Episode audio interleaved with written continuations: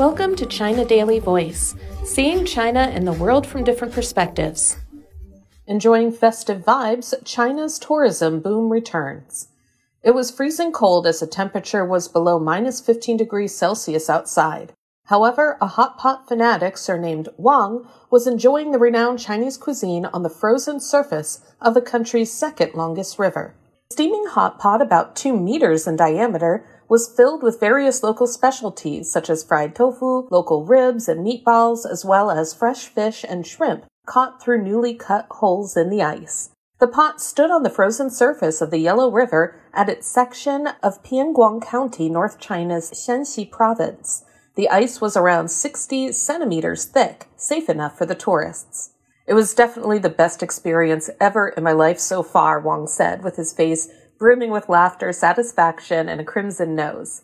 Besides Hot Pot on Ice, Wang, together with his wife and daughter, as well as other tourists, also enjoyed other activities on the ice, such as go-karts, snowmobiles, and bumper cars. For the Chinese, family reunion is the eternal theme of the Spring Festival. Among all kinds of holiday activities, traveling with families is gaining increasing popularity. After China optimized the COVID 19 response policies, the pent up demand of the public for travel has been unleashed. Data from Alibaba's travel branch, Fliggy, showed the number of domestic long-term tour orders during the Spring Festival increased by more than 500% year on year, domestic air ticket bookings by more than 40%, and train ticket bookings by nearly 80%. Localities across the country also spared no effort to hold various cultural and tourist activities to woo tourists.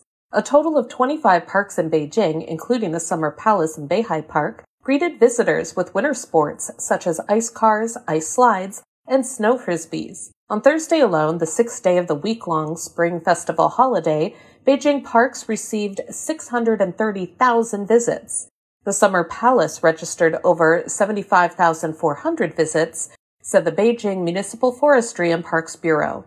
The Universal Beijing Resort also promoted a Spring Festival themed event, having more tourists from across the country than last year's holiday.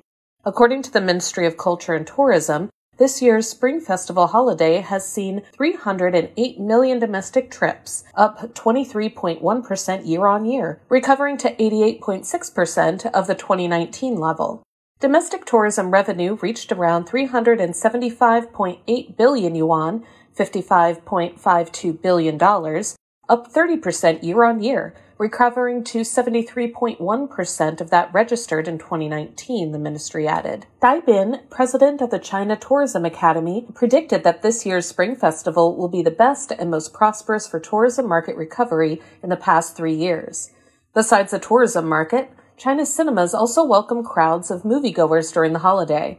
The holiday box office sold a total of more than 187.6 million tickets as of 12 p.m. Friday, generating a whopping revenue of 67.6 billion yuan, according to the box office tracker Maoyan. The earnings overtook that of the same holiday last year, making this year's Spring Festival holiday the second highest grossing to date.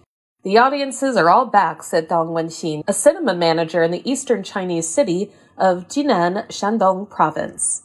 That's all for today. This is Stephanie, and for more news and analysis, by the paper. Until next time.